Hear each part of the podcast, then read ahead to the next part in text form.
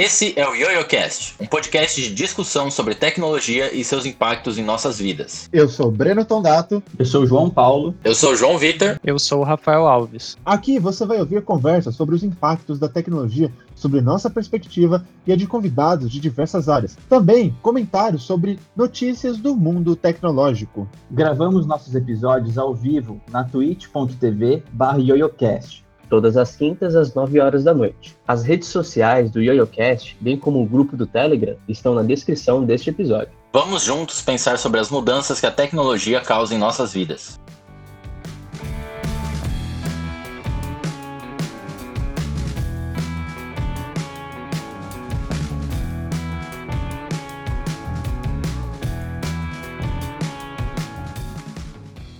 Sejam bem-vindos a mais um podcast do YoYoCast e hoje vocês vão falar sobre geoengenharia. Mas, Breno, eu não faço ideia do que é geoengenharia. Eu nem sequer escutei essa palavra desde que eu nasci. Como é que eu vou saber o que, que é? Tudo bem, a gente está aqui para explicar para vocês todos os mecanismos da geoengenharia, o que pode ser uma profissão do futuro, o que pode causar muito problema e o que eventualmente pode solucionar muito problema climático também. Então fiquem ligados, sejam bem-vindos a mais um episódio e agora damos início ao podcast, que é o tempo de eu tomar um golezinho do meu chá.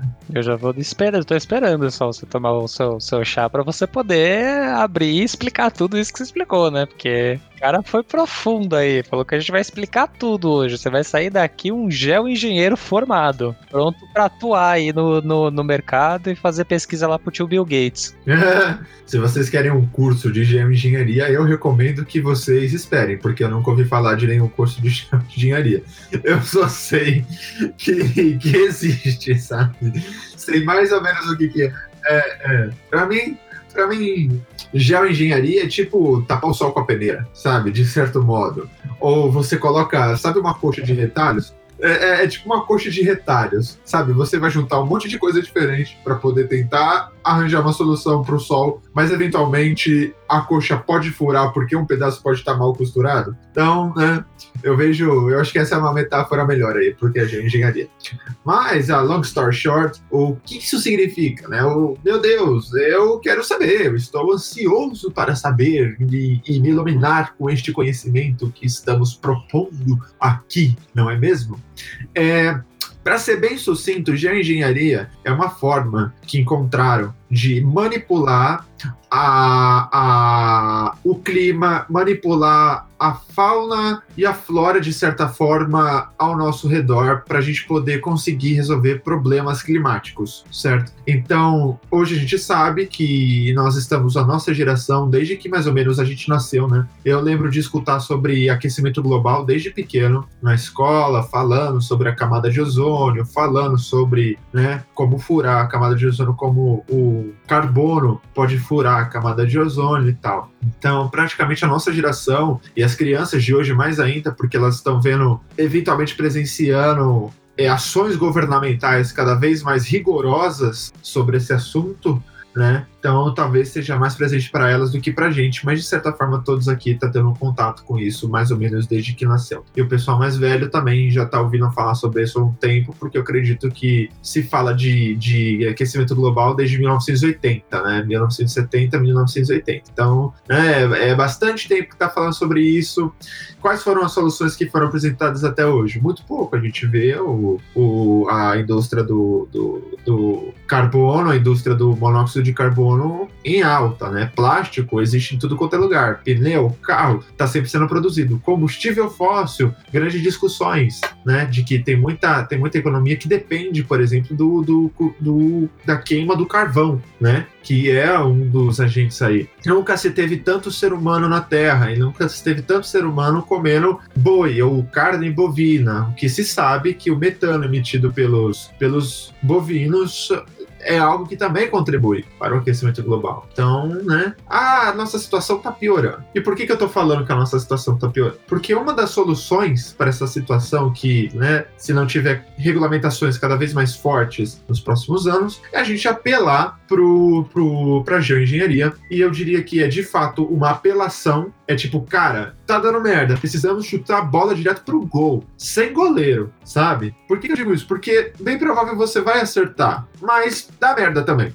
E eu vou explicar um pouquinho por que que dá merda. Veja bem, eu vou dar um exemplo, que é algo que, por exemplo, vocês podem ver. Nossa, eu vou dar um exemplo que é algo que, por exemplo, eu vou dar um exemplo. Corta aqui, tá bom, Rafa? Eu vou dar um exemplo para vocês que é algo que já está acontecendo. E isso pode ser visto no episódio sobre nuvens do, do da Era dos Dados, um, do, uma série documentária do Netflix. O que, que o pessoal tá fazendo em algumas, algumas plantações lá no, no, nos Estados Unidos? Eles estão utilizando monóxido de, de prata, eu acho que é esse o nome do componente químico. É, é, como se fosse um gás de prata, certo? Que eles instalam em aviões, que como se fosse um aerosol, ou. É, o nome técnico para isso é aerosol. Eles instalam aerosóis em aviões, como se fossem pulverizar é, adubo ou pulverizar outras coisas. Só que ele, ele tem esse, esse componente que vai prata. E o que, que acontece com isso? O avião sobe lá para cima, bem para cima, e começa a pulverizar esse aerosol em toda a camada da superfície. Acontece uma reação química que a nuvem. Opa, vai lá, Rafa. Iodeto de prata, é o nome do, da substância, tá?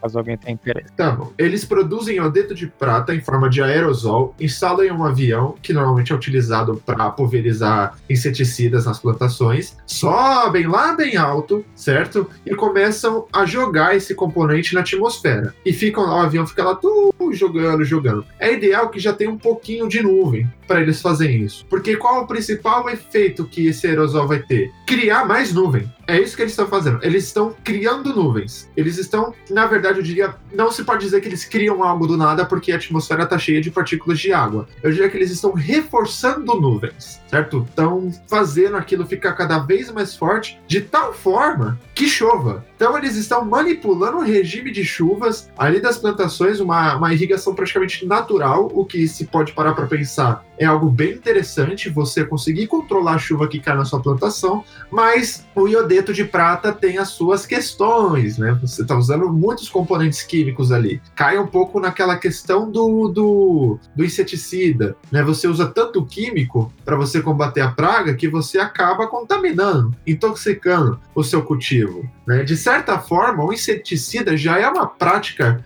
parando para pensar né, na, na, definição de energia, que é você conseguir manipular a fauna e a flora ao seu bel prazer, é, já é uma prática de geoengenharia bem antiga, se a gente for parar para pensar, né? Porque em vez de você ter um sistema biológico onde você tem presa e predador para você entrar no equilíbrio, você quer o máximo de rendimento no seu cultivo, o que, que você faz? Joga o inseticida para fazer o papel do predador e mata a presa, que seria a praga. Né? Então você consegue aniquilar ali aquela população com, com essa prática.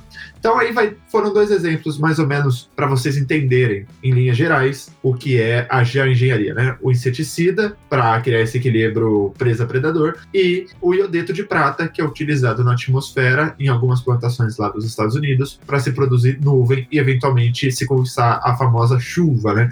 Irrigação natural. Eu queria passar um pouco a palavra para os meus colegas. Falei para caramba aqui, né?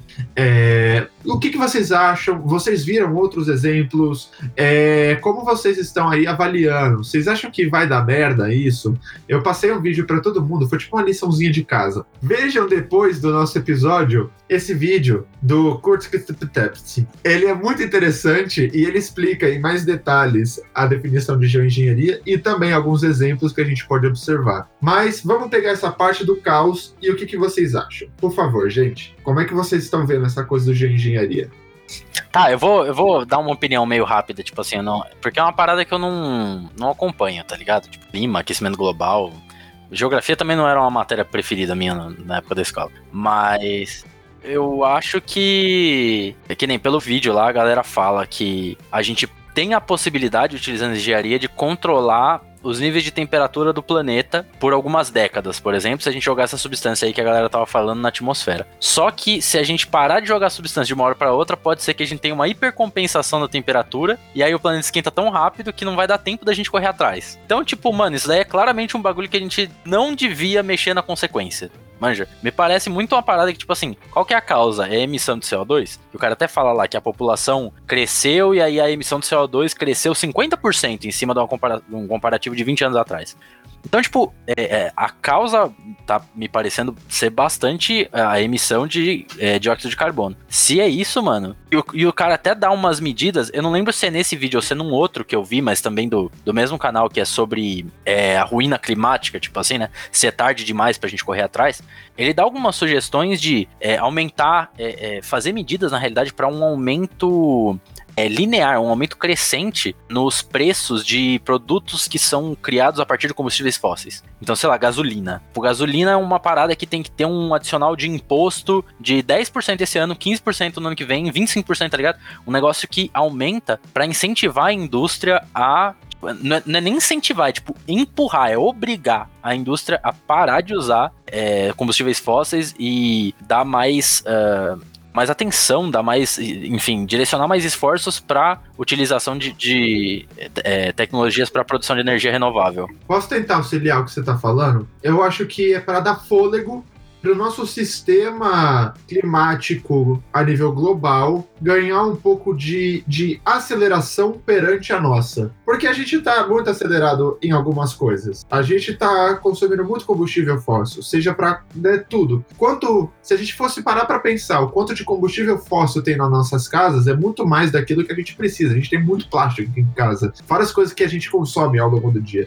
Então, eu acho que a, o, o clima global precisa de um fôlego. Então, eu concordo certamente com essas, essas medidas né, para desacelerar o consumo de combustível fóssil, enquanto o clima está aqui. O clima da Terra ele, ele vai se adaptando, né? A gente sabe disso. Uma hora ele vai entrar em equilíbrio, não necessariamente com a gente, mas ele é muito adaptativo eu não sei se necessariamente é fôlego. Tipo assim, é claro que o fôlego tá. É, essa questão de, assim, você incentivar o uso faz com que a, a, realmente você tenha uma brecha entre, tipo, a produção e a regulação natural do, do ecossistema da, da temperatura, por exemplo.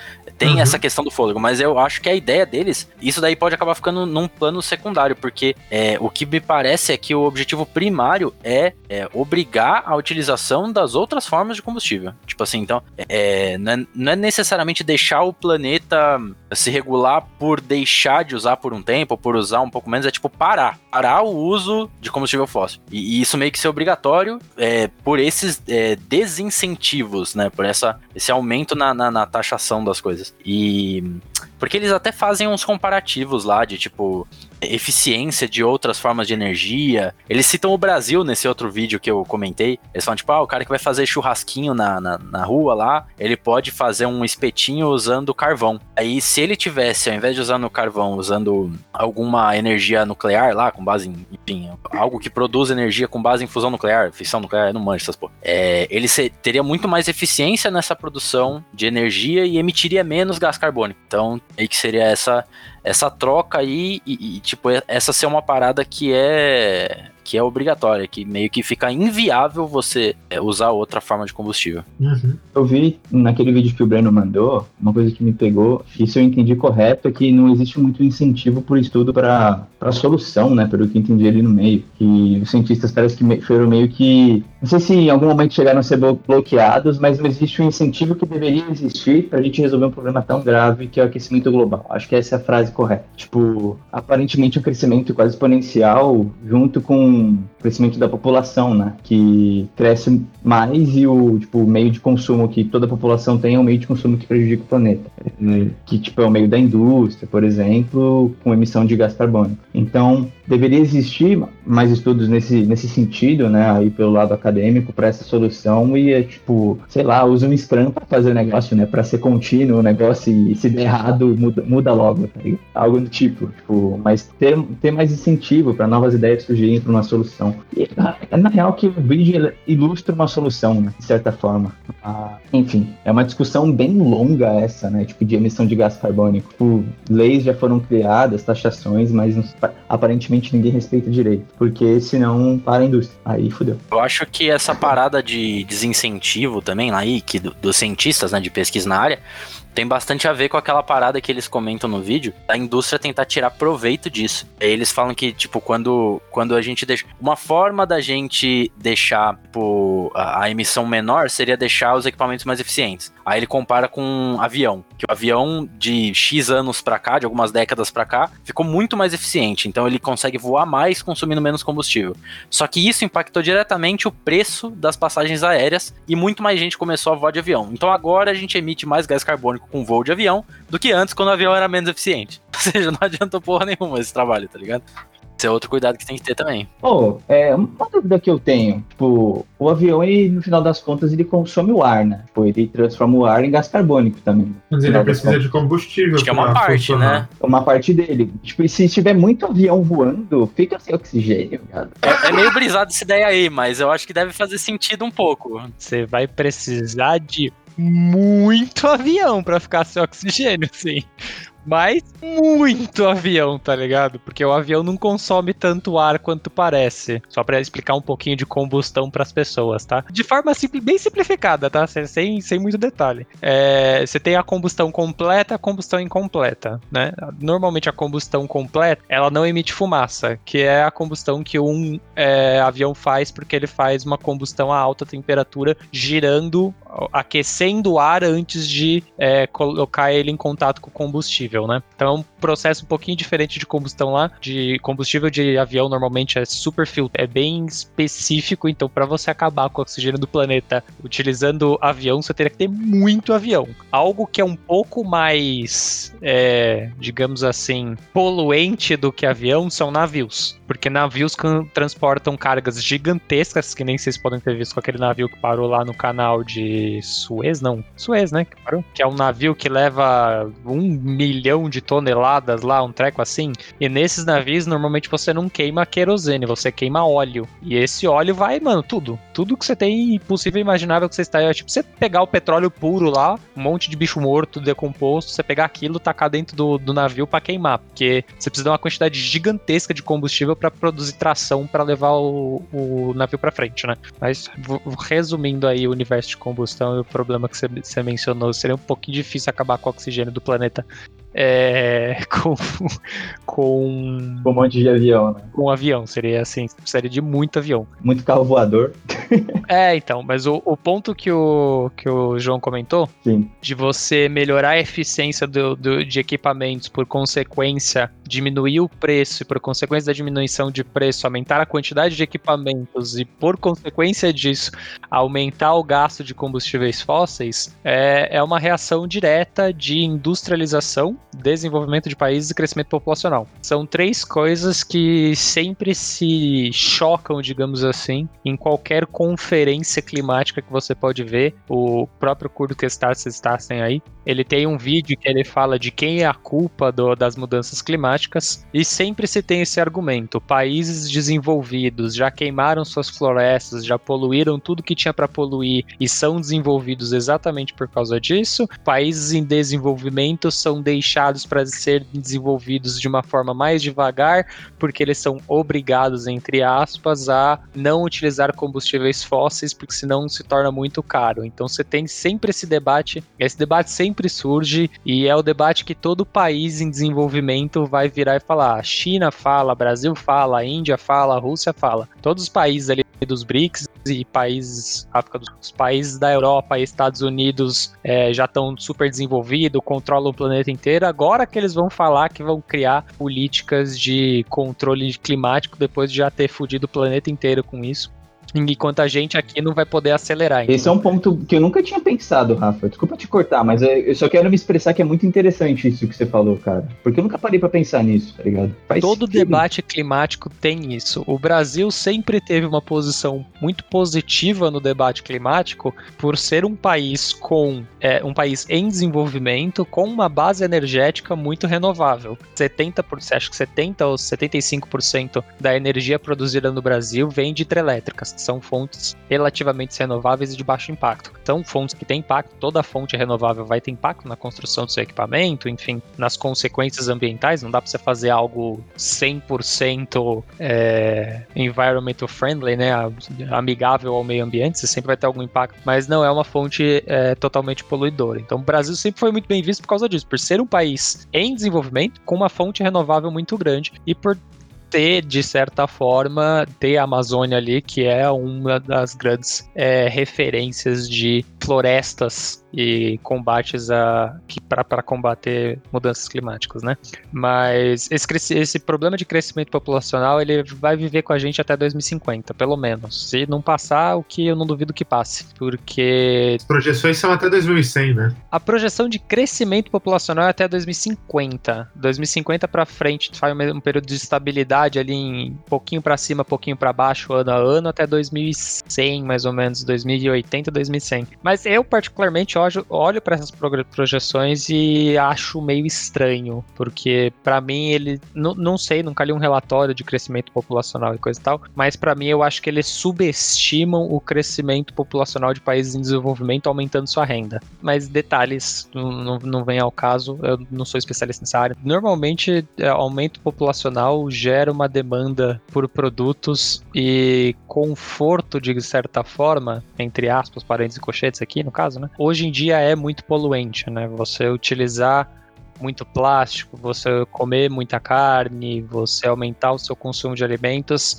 acaba gerando um problema de poluição. Mas eu vou deixar um, um TED na descrição ali da, da live, também na descrição do episódio, de uma palestra que eu assisti faz uns 15 dias, mais ou menos, que é de um cara, de um grupo, que eu achei. A palestra tá bem, bem tranquilinha, que é muito legal. Ele, ele basicamente, eles fizeram um estudo de quanto custaria o aumento de preço de um carro se todos os materiais daquele carro fossem neutros de carbono. A entenda neutro de carbono é você produz o mesmo tanto que você ah, faz alguma coisa para recapturar esse carbono. Então, sei lá, você usa um, você coleta petróleo, produz um plástico e joga esse carbono na atmosfera. A própria empresa teria que fazer alguma forma de pegar esse, sequestrar esse carbono da atmosfera e fazer algo com isso. Fazer tijolo, enterrar no chão de volta, Compensação, né? É uma compensação. Gastei 3, consumi 3, nada foi pra atmosfera. com qualquer estratégia possível, né? E eles fizeram um cálculo do quanto custaria a mais um carro se todos os materiais dele fossem neutros de carbono. De quanto vocês acham que seria esse aumento em percentual?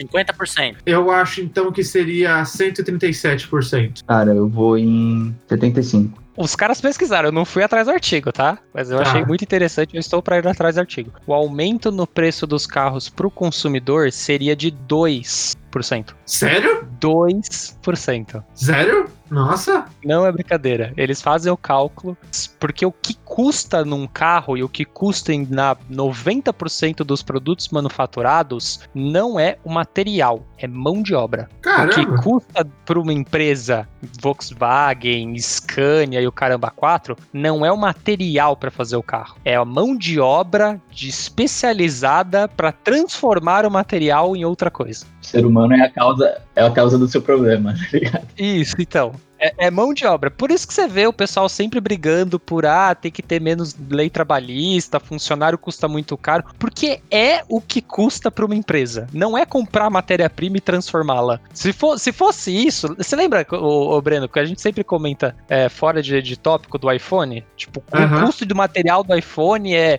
130 dólares. Eles vendem o iPhone por mil. Porque É. o que custa para a empresa não é o material. O que custa para a empresa é mão de obra, é engenharia, é patente, é tecnologia, é venda, é marketing. É tudo que não está no produto. Então eles fazem esse cálculo para o carro, seria 2%. Você imagina você pagar 2% a mais num carro para a empresa lá que produz aço, para a empresa que produz plástico, poder ser neutra de carbono. Você imagina o impacto disso na cadeia produtiva. A gente tem muita sensação de que os produtos custariam muito mais caro para ser neutros de carbono, para ser or- orgânicos ou enfim, para qualquer outra coisa. Não dá para falar que é mais caro hoje em dia. Tem formas de serem mais baratas, tem formas de você, como consumidor, poder olhar para um orgânico e um não orgânico, um com pesticida e o diaba 4 e falar, ah, eu vou pagar 2% mais caro e escolher o orgânico. É melhor para tua saúde, é melhor para o meio ambiente. É- produtos, principalmente os manufaturados, que é o foco da pesquisa desse cara, é, ele levanta que o aumento de preço seria em torno de 2 a 5%.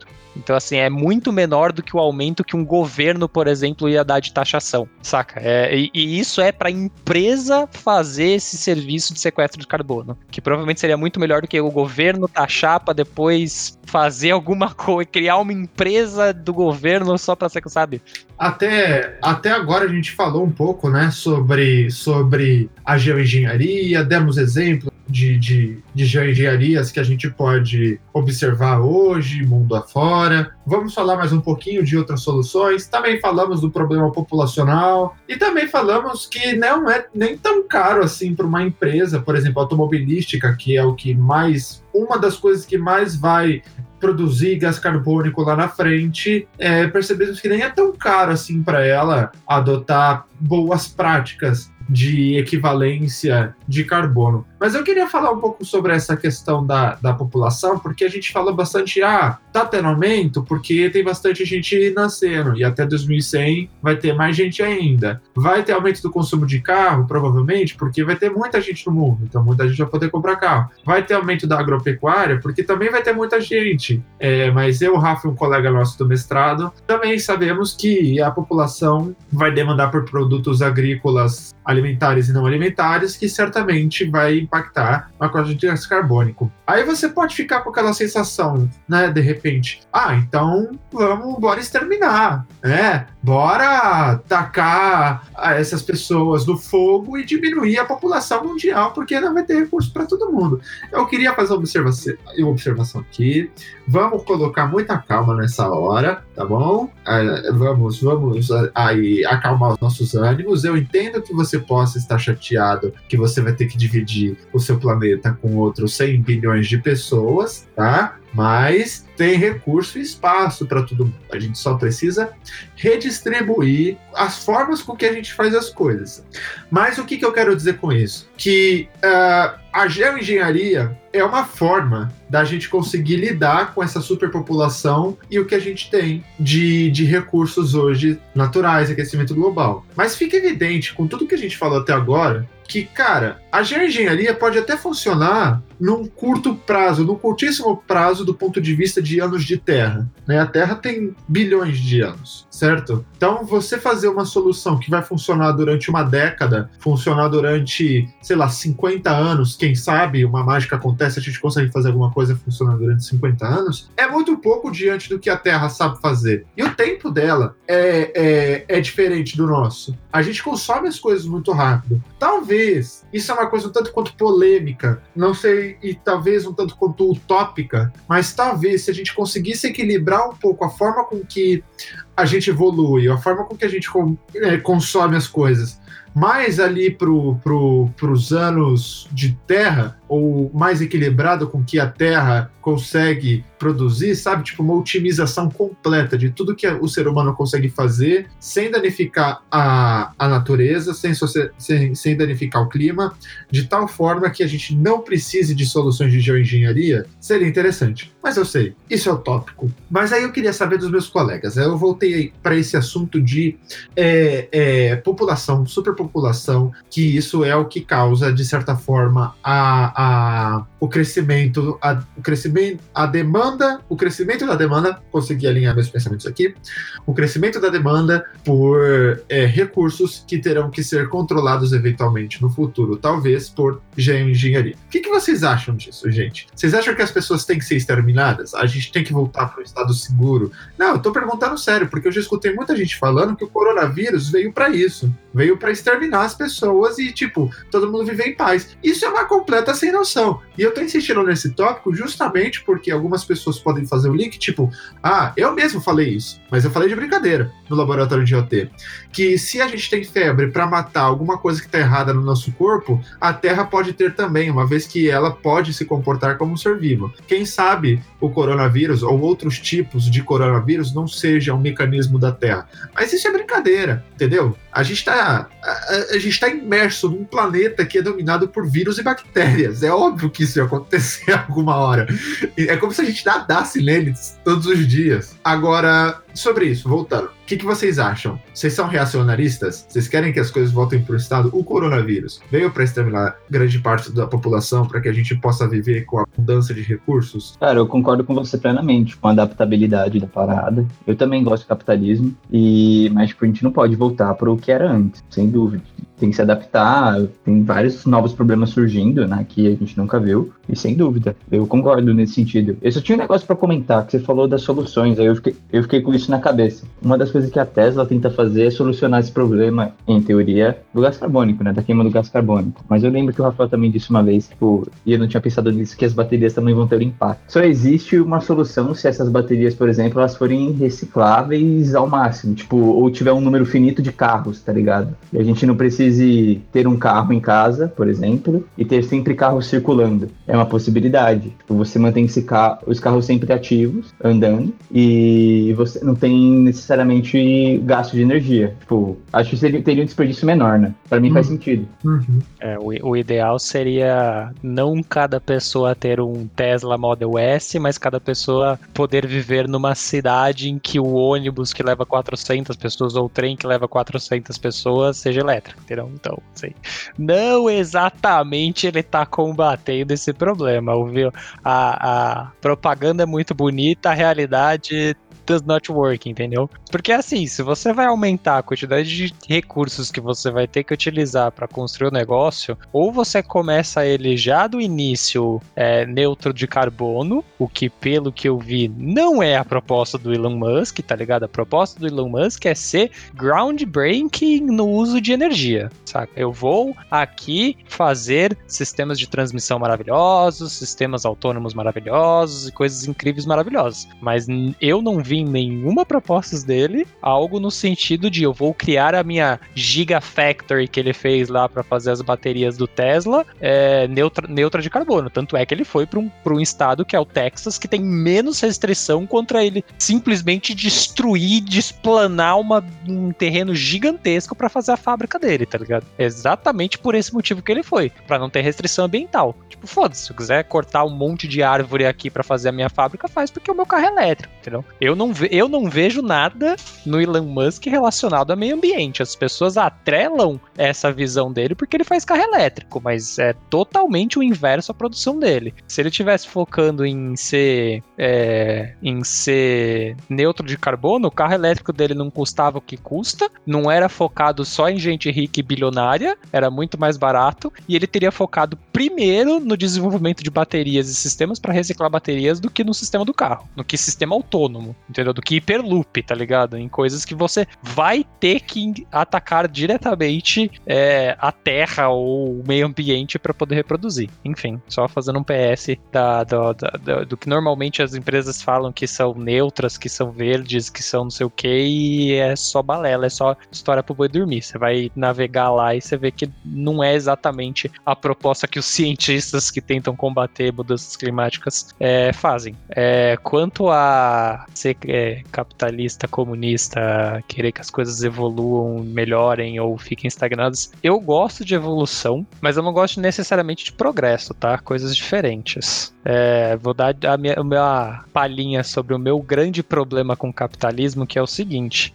Meu problema com o capitalismo é ele funciona lindo e maravilhoso, ele é incrível, ele é um sistema fantástico, só que ele depende de você continuar em progresso, continuar crescendo. Ele não é feito para estabilidade. Simples. O meu problema com o capitalismo é esse. Ele não é feito para evolução e adaptação apenas, ele é feito para progresso. Nem sempre progresso leva a boas situações.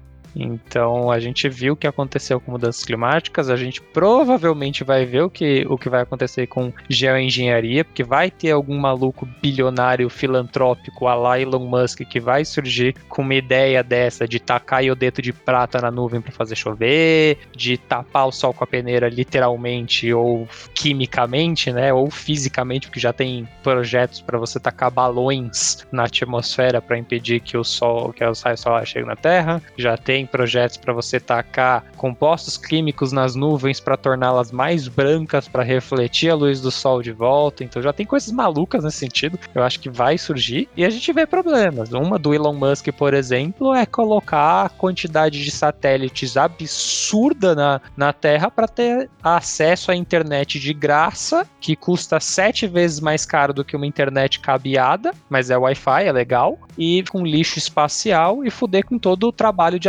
astrônomos que vão simplesmente deixar de conseguir trabalhar se ele colocar a quantidade de satélites que ele pretende colocar na atmosfera, entendeu? Então, assim, seus contrapontos.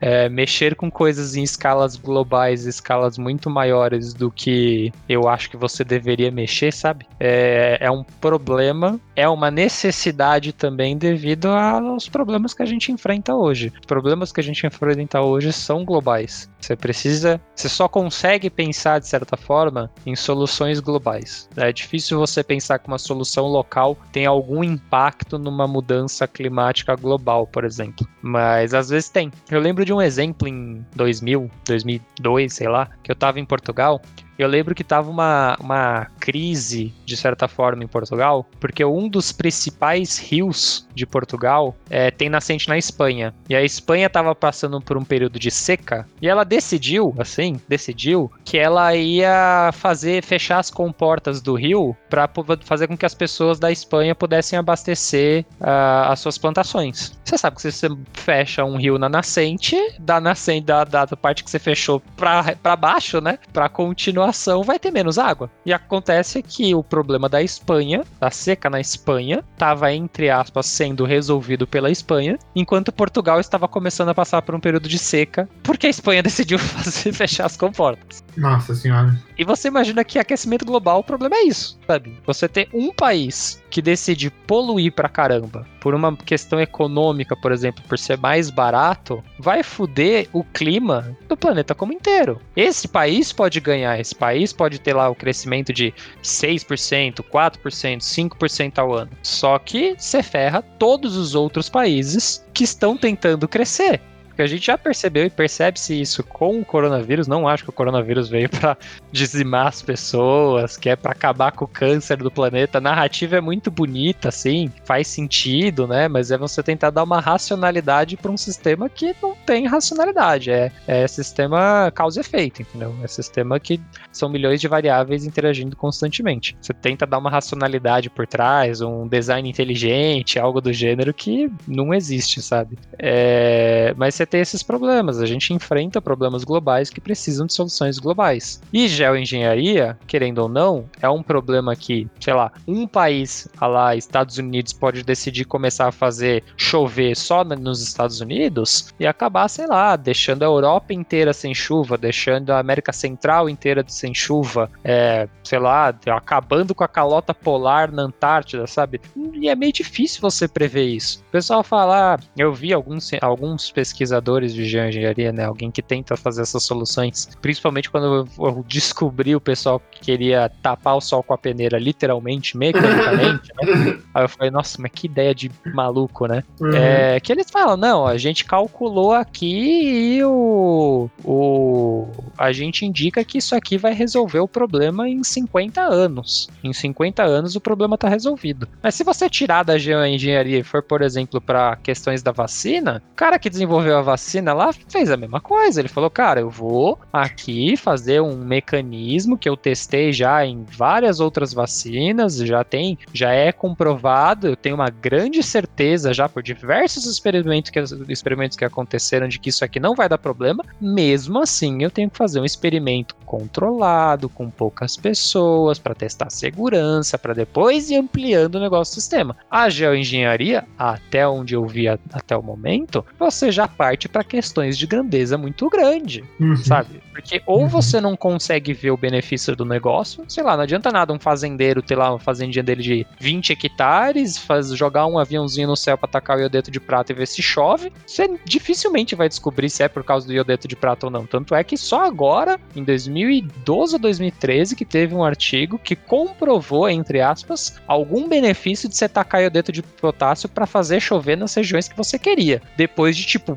milhares de fazendeiros adotarem essa prática. Só que você pode acabar errando. E Uhum. para quem quer ter alguma ideia das possibilidades do que pode acontecer caso você erre a mão, recomendo uma série do Netflix chamada Snowpiercer. Dá uma assistida lá que o comecinho, a introdução da série é exatamente esse problema de engenharia. Os caras tentaram tapar o sol com a peneira, jogar um químico na, na, na superfície da Terra para poder é, refletir os raios solares estavam chegando na Terra, erraram na quantidade de produto químico que tinham que colocar, esse produto químico não se degradou também, e aí você, ao invés de aquecer a Terra pra caramba, congelou a Terra pra caramba. Primeiro episódio do, do- do- da série já trata disso. Primeiros 15 minutos da série já tem essa explicação lá. É um dos problemas de você tratar com engenharia. A gente que assistiu o episódio lá da Era dos Dados do, do deserto do Saara e da Amazônia, né, o Poeira, você Uhum. vê que a poeira lá do Saara aduba a Amazônia. Se você começa a plantar um monte de árvore no meio do Saara, você começa a des desertificar, né? Tirar a desertificação do Saara, pode ser que você mate a Amazônia. Pode ser, ninguém sabe, sabe? Você não calculou, você não tem ideia do que pode ser feito. Uhum.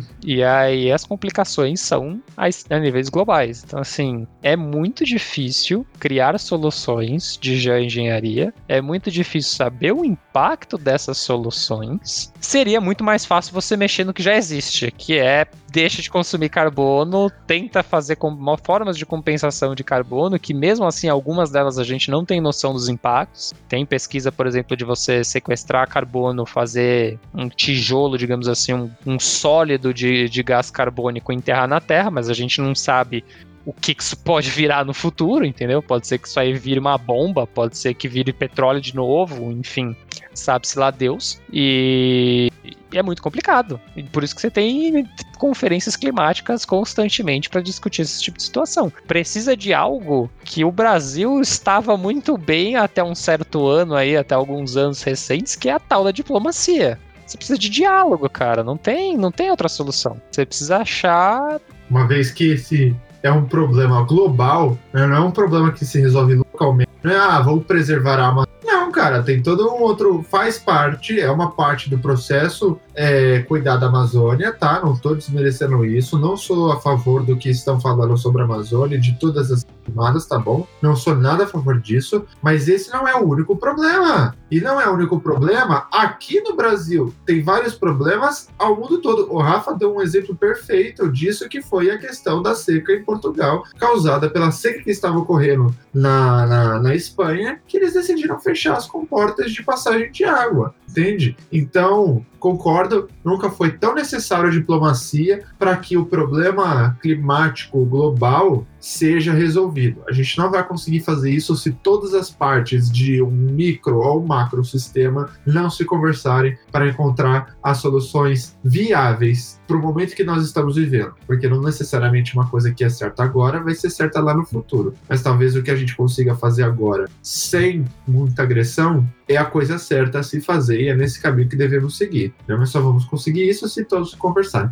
Vou abrir então para as nossas considerações finais. Vocês estão livres para falar o que vocês quiserem sobre esse tópico. Né? A gente falou sobre soluções, falamos sobre o problema, falamos sobre questões populacionais, falamos um pouquinho sobre a democracia e como o mundo, não só o Brasil, mas o mundo, precisa se esforçar mais na diplomacia para que a gente consiga resolver esse problema que é de todos os seres humanos. Eu vou passar para o João Vitor. Cara, eu, eu ainda me atenho bastante àquela opinião que eu tinha falado antes. Acho que a, a solução real vai ser, tipo, atuar na causa do problema e não focar tanto em utilizar a geoengenharia para tratar a consequência. Tipo, não, não vai ser jogar sais na atmosfera, contar com a sorte de, sei lá, um, um, uns pinguinhos que a gente joga no meio do oceano para criar alga, umas coisas assim, tá ligado? Para isso daí mudar as condições climáticas. Acho que a ideia é justamente a gente impor algumas coisas, querendo ou não, é uma parada meio tipo que o Estado vai ter que colaborar, porque se largar a mão na, na responsabilidade nas empresas, a galera vai visar lucro,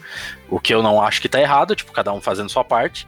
É, e, e, assim, se combustível fóssil for, for, mais barato e mais produtivo agora, combustível fóssil é o que vai ser. Consequências aí para ser vividas, né?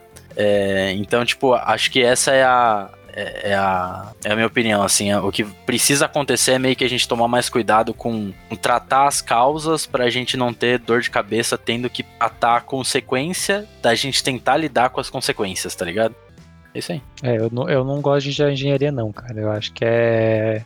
É você dá muito poder pra qualquer um fazer algo que pode descarrilhar muito fácil. E, mas eu acho que não.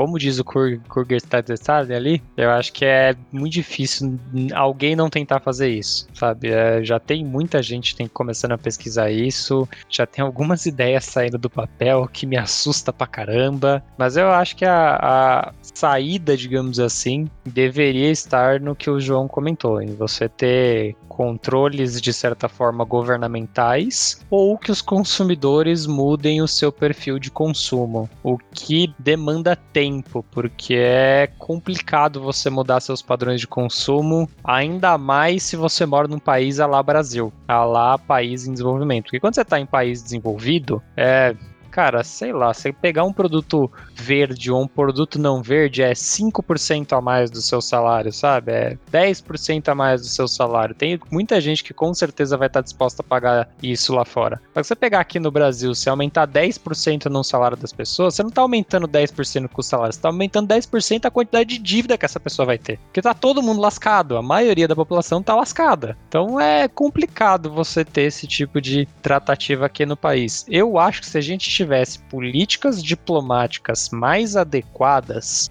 é, medidas de a- auxílio à pesquisa para você, sei lá, aproveitar a Amazônia da melhor forma possível para pesquisa, é, fazer o que se tentou fazer, né? Fazer com que os países paguem para preservação do Bra pro Brasil preservar a Amazônia. Eu acho que são coisas que precisam ser melhores discutidas para você ter melhores estratégias para serem traçadas, porque são preocupações muito grandes e que você querendo ou não precisa discutir a nível global e também a nível regional. Então, algumas coisas que acontecem em cidades ou em estados ou em fins também dão, dão para ser discutidas é, de maneiras mais incisivas, que nem foi, eu lembro, eu não lembro o nome da usina agora, hidrelétrica lá no norte, que ela basicamente foi meio que inútil, fugiu o Claro? nome. Não lembro, mas é Rio Claro. Não lembro. Foi uma usina hidrelétrica que ia ter no norte, que ela fizeram, construíram, gastaram uma fortuna e teve escândalo de corrupção lá. Aí a usina opera com tipo 30% da, da, da capacidade. O processo de compensação ambiental tá, tinha falhas, mas foi aprovado. Foi uma zona aquilo lá, assim. Acho que era Belo Monte que chamava. Usina Hum. de Belo Monte. Uhum. Era uma zona aquilo, simplesmente assim, era uma zona. Porque não se conversou, não se utilizou ciência, não se utilizou gente capacitada para falar sobre o assunto, para fazer o assunto, e visou-se apenas o lucro e o ganho pessoal. Isso é um problema grave que a gente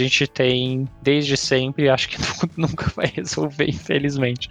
Queria eu que você resolvesse, mas acho que é impossível. É, Então, o que você pode fazer? Como consumidor, é cobrar. Querendo ou não, é a única coisa que dá pra você fazer. Ou você cobra do governo, ou você cobra da empresa. Pra a empresa ser mais correta e adequada e ter meios de segurança e ter compensações. Ou se você gosta mais de cobrar governo, porque acha você acha que tem que ter um controle maior do governo, cobra do governo pra ter um maior controle, uma maior taxação, enfim. Cobrança. No fim das contas, a gente precisa aprender a dialogar e a cobrar, que é algo que a gente perdeu aí nos últimos anos. Nunca teve direito, mas perdeu bastante nos últimos anos. É diálogo e cobrança. As pessoas precisam ser cobranças. E o terceiro pilar desse diálogo e cobrança é responsabilidade. Esse que tá faltando muito, entendeu? Uhum. Ninguém assume o BO, ninguém assume a culpa. A hora que o pessoal começar a fazer geoengenharia, eu quero ver se vai assumir a culpa também de causar uma catástrofe a nível global. Porque na hora de fazer lá, combater a consequência, é fácil. Na hora de ser o lindo, maravilhoso para receber dinheiro para fazer é, pesquisa, é bonito. Mas na hora de ser responsabilizado porque fez merda, ah, não. Não, não é culpa minha. Eu não, não, não, não foi comigo, não foi eu que fiz. A gente precisa desses três pilares aí para ter algum tipo de solução ambiental sustentável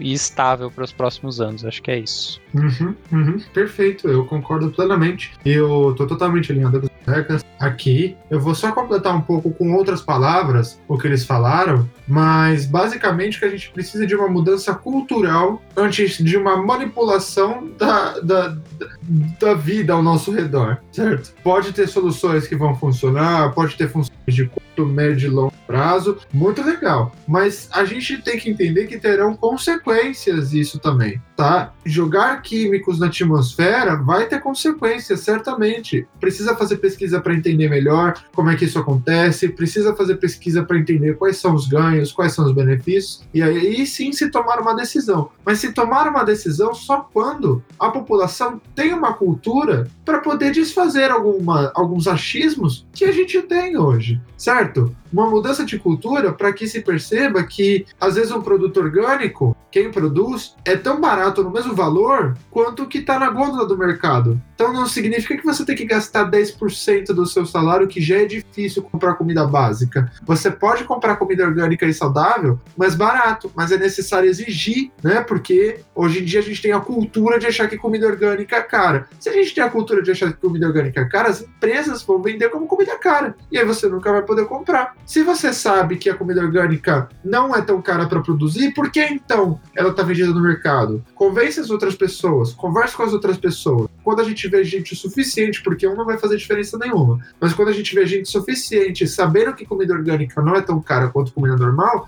a gente começa a exigir para que políticos, para que empresas começam a pressionar né, a, as instituições, as devidas instituições, para que seja no mesmo valor da comida normal. Pronto, um ganho para gente. Mas veja, se passar por esse processo, que, que é o mesmo processo é para outras regulamentações da Amazônia, é, é, oh, perdão, este processo vai se encaixa em outras regulamentações, como por exemplo a proteção da Amazônia, como por exemplo o uso é, de uh, uh, uso, usar menos combustível energia elétrica aqui, porque a gente já discutiu no episódio sobre o clima está louco, que né, nem sempre isso pode ser bom, mas vai de pressão. Para poder ter pressão é necessário ter conhecimento. Para se adquirir esse conhecimento, é necessário uma cultura, uma postura que vá atrás desse conhecimento. E depois conversas e discussões com seus colegas ao redor, os colegas ao redor deles, até que uma multidão cresça. Então, esse é, é, é a palavra-chave, né? Que os meus colegas muito bem colocaram na maneira deles. E aqui eu completo a discussão falando sobre cultura, né?